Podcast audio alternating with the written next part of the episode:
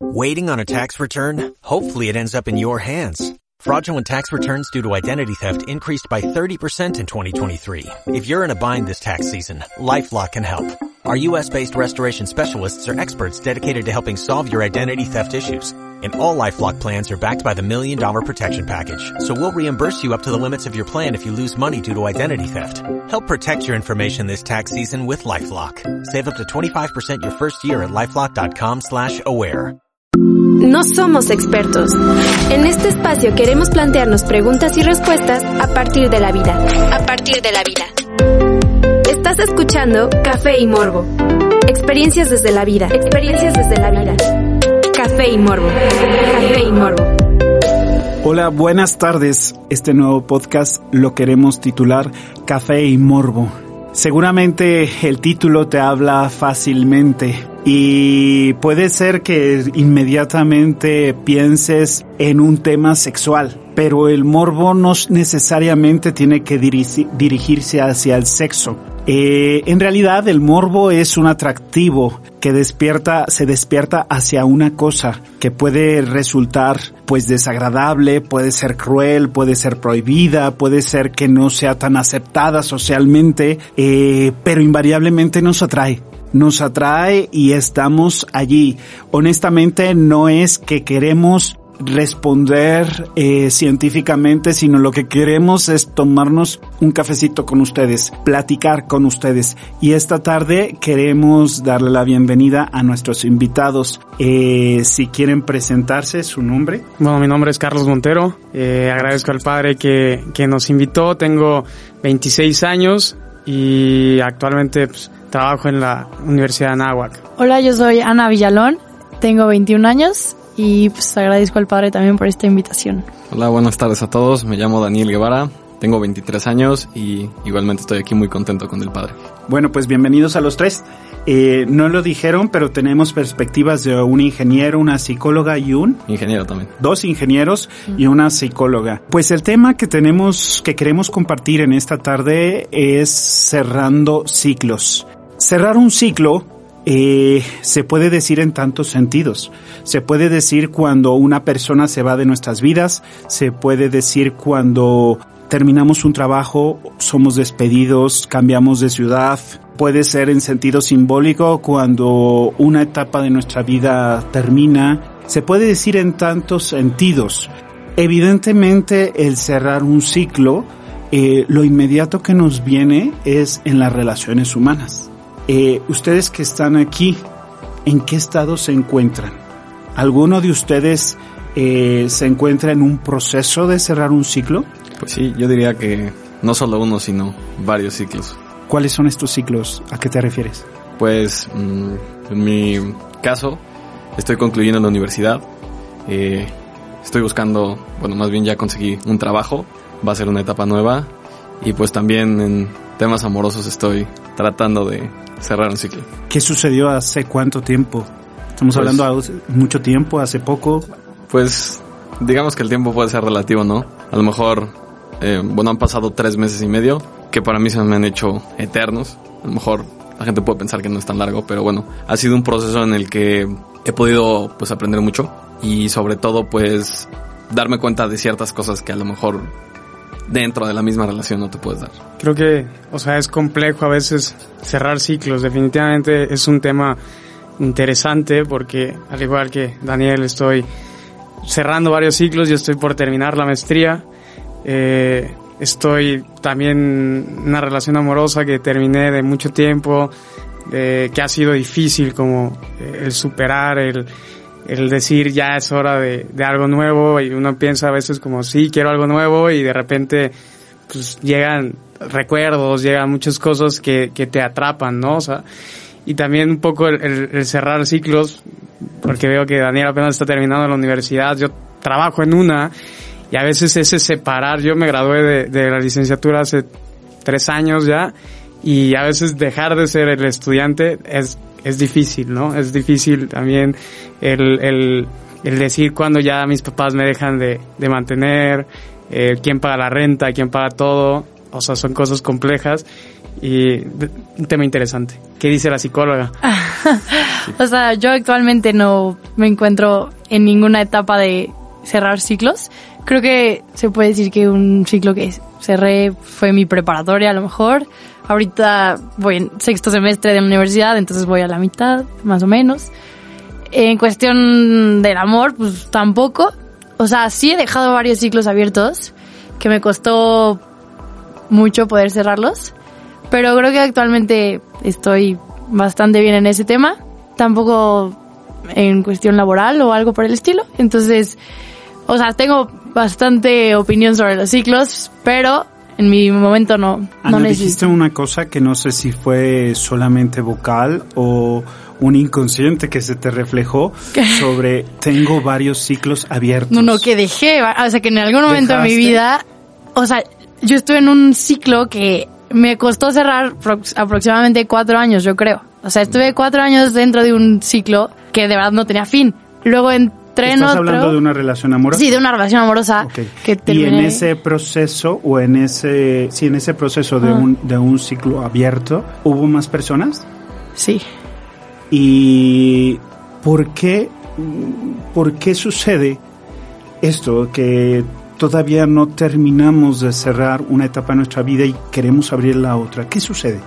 O sea, bueno, en mi caso fue que yo terminé una relación, mi primera relación hace como cinco años, pero como que mi problema con esa persona siempre fue el pues en un futuro tal vez o este a lo mejor después o yo sé que tú y yo, o sea, como que comentarios que no iban a ayudar a poder cerrar ese ciclo porque precisamente lo dejas abierto con pensar en que en un futuro se puede volver a dar esa relación. Entonces ese fue nuestro error, el error de los dos, que creímos que en algún futuro se iba a poder. Entonces no sabíamos en lo que nos metíamos porque de verdad fue algo que nos costó cuatro años, que ni siquiera estoy al 100 segura que ya se cerró. Pero, o sea, yo quiero creer que ya está cerrado. Uy, uy, uy. o sea, por mi parte sí, pero a veces por su parte no tanto. Pero entonces durante este proceso sí hubo otra persona.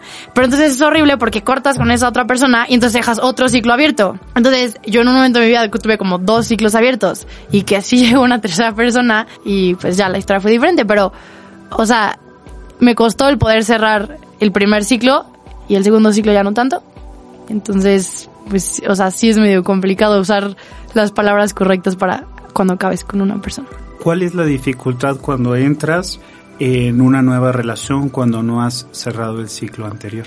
Pues sería más que nada, como se denomina comúnmente, el clavo saca otro clavo.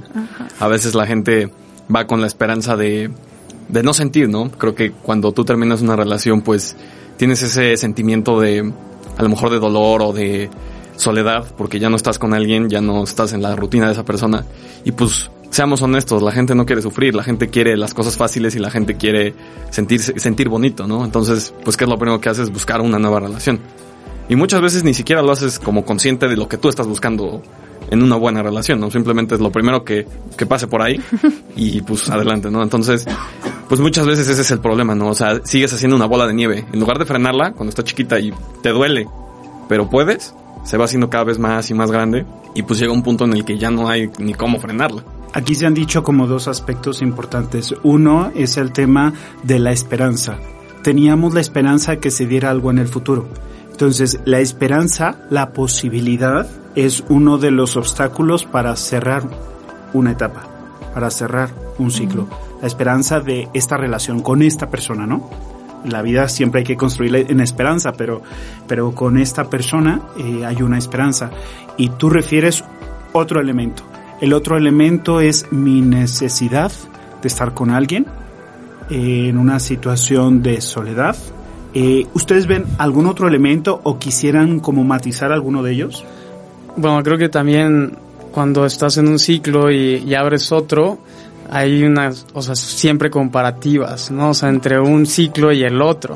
O sea, entre que ¿Entre esta un persona... Ciclo o una persona. Ajá, más bien entre una, o sea, entre o sea, esta persona era de esta, de esta manera y esta es de otra y pues prefería tal vez o sea, la otra manera. Entonces, eso es, o sea, feo para la persona que está entrando a tu vida porque tú no estás totalmente para entrar a una nueva relación. Todavía no estás preparado y, y afectas a la otra persona que está entrando a tu vida.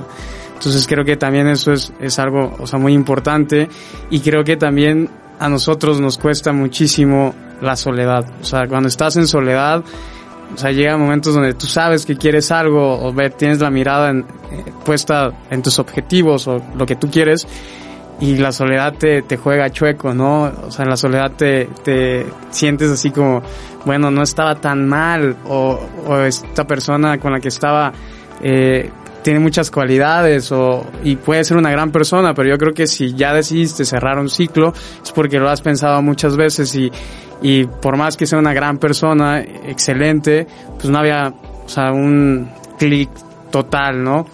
Y dejar, eh, o sea, siempre las puertas abiertas es complejo. Yo creo que lo mejor que puedes hacer cuando quieres cerrar un ciclo es, o sea, de tajo, pues, o sea, el- posiblemente nos cuesta a veces las redes sociales, ¿por qué la voy a dejar de seguir? No sé qué, pero creo que es lo mejor, o sea, sí dejarla de seguir por lo menos un rato en todo, o sea, como sí hacerte un detox de esa persona, no porque te haga, o sea, daños, bueno, más bien sí te hace daño. O sea, si quieres cerrar un ciclo te hace daño tenerla presente, porque cuando la tienes presente pues siempre está la posibilidad.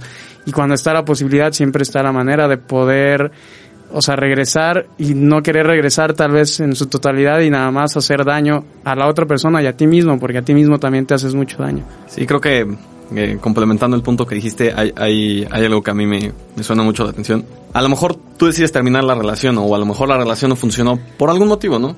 Digo, muchas veces yo también soy de la idea que cuando te alejas de esa persona y, y no la tienes, te das cuenta de lo que vale, ¿no? Y de lo que tú estás dispuesto a hacer y lo que te hace sentir, ¿no? Realmente puedes darte cuenta si esa persona es con la que quieres estar, ¿no? Pero yo sí creo que en muchas ocasiones y pues ha pasado, me ha pasado, cortas, intentas decirle a esa persona, no, pues te quiero seguir teniendo ahí, ¿no? Te quiero seguir teniendo a lo mejor como amigo, como, como no dejar de saber de ti.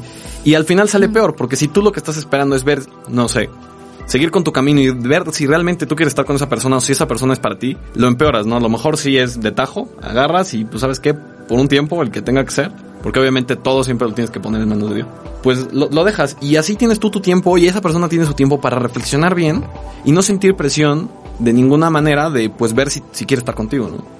Digo, yo en lo personal llevo cuatro relaciones. Las últimas tres relaciones, pues a mí me han cortado. Entonces digo, creo que también influye mucho de qué lado te toca, ¿no? Si tú cortas o te cortan.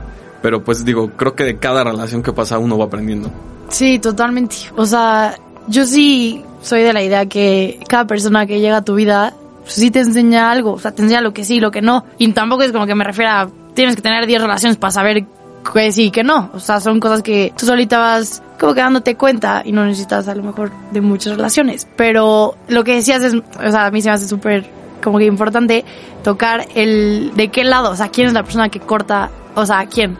Normalmente el que corta, o sea, tampoco quiere decir que yo ya corté y ya me vale la persona, o sea, porque siempre va a haber sentimientos, o sea, si te empezaron en algo fue porque había sentimientos, porque tuviste en algo, algo en esa persona y no es fácil para nadie tener que desprenderse de la otra, aunque tú hayas cortado, aunque te hayan cortado.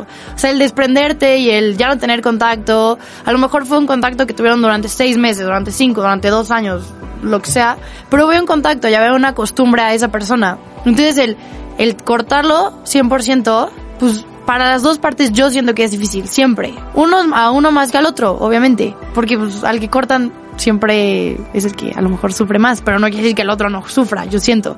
Y lo de las redes sociales, también creo que es dependiendo de cómo hayan terminado. O sea, yo soy de la idea que acabas bien, no tienes por qué bloquear a nadie. Pero también siento que si fuiste el cortado, pues lo que menos quieres es saber de esa persona. No te interesa ver su historia de Instagram para ver qué está haciendo un jueves en la noche, o un viernes, o un sábado, o si ya fue a no sé dónde, o si ya está aquí o allá. Entonces, creo que depende mucho del lado, no sé. O sea, O sea, lo de... de bloquear, depende del lado y el sentimiento y como que la consecuencia también depende de quién corte a quién. O sea, si fuiste el cortado fuiste el que cortó. No te pierdas esta interesante conversación que vamos a continuar la próxima semana. No somos expertos. En este espacio queremos plantearnos preguntas y respuestas a partir de la vida. A partir de la vida. Experiencias desde la vida. Experiencias desde la vida. Café y morbo. Café y morbo. Waiting on a tax return? Hopefully it ends up in your hands. Fraudulent tax returns due to identity theft increased by 30% in 2023. If you're in a bind this tax season, LifeLock can help. Our US-based restoration specialists are experts dedicated to helping solve your identity theft issues. And all LifeLock plans are backed by the Million Dollar Protection Package. So we'll reimburse you up to the limits of your plan if you lose money due to identity theft. Help protect your information this tax season with LifeLock. Save up to 25% your first year at LifeLock.com slash aware.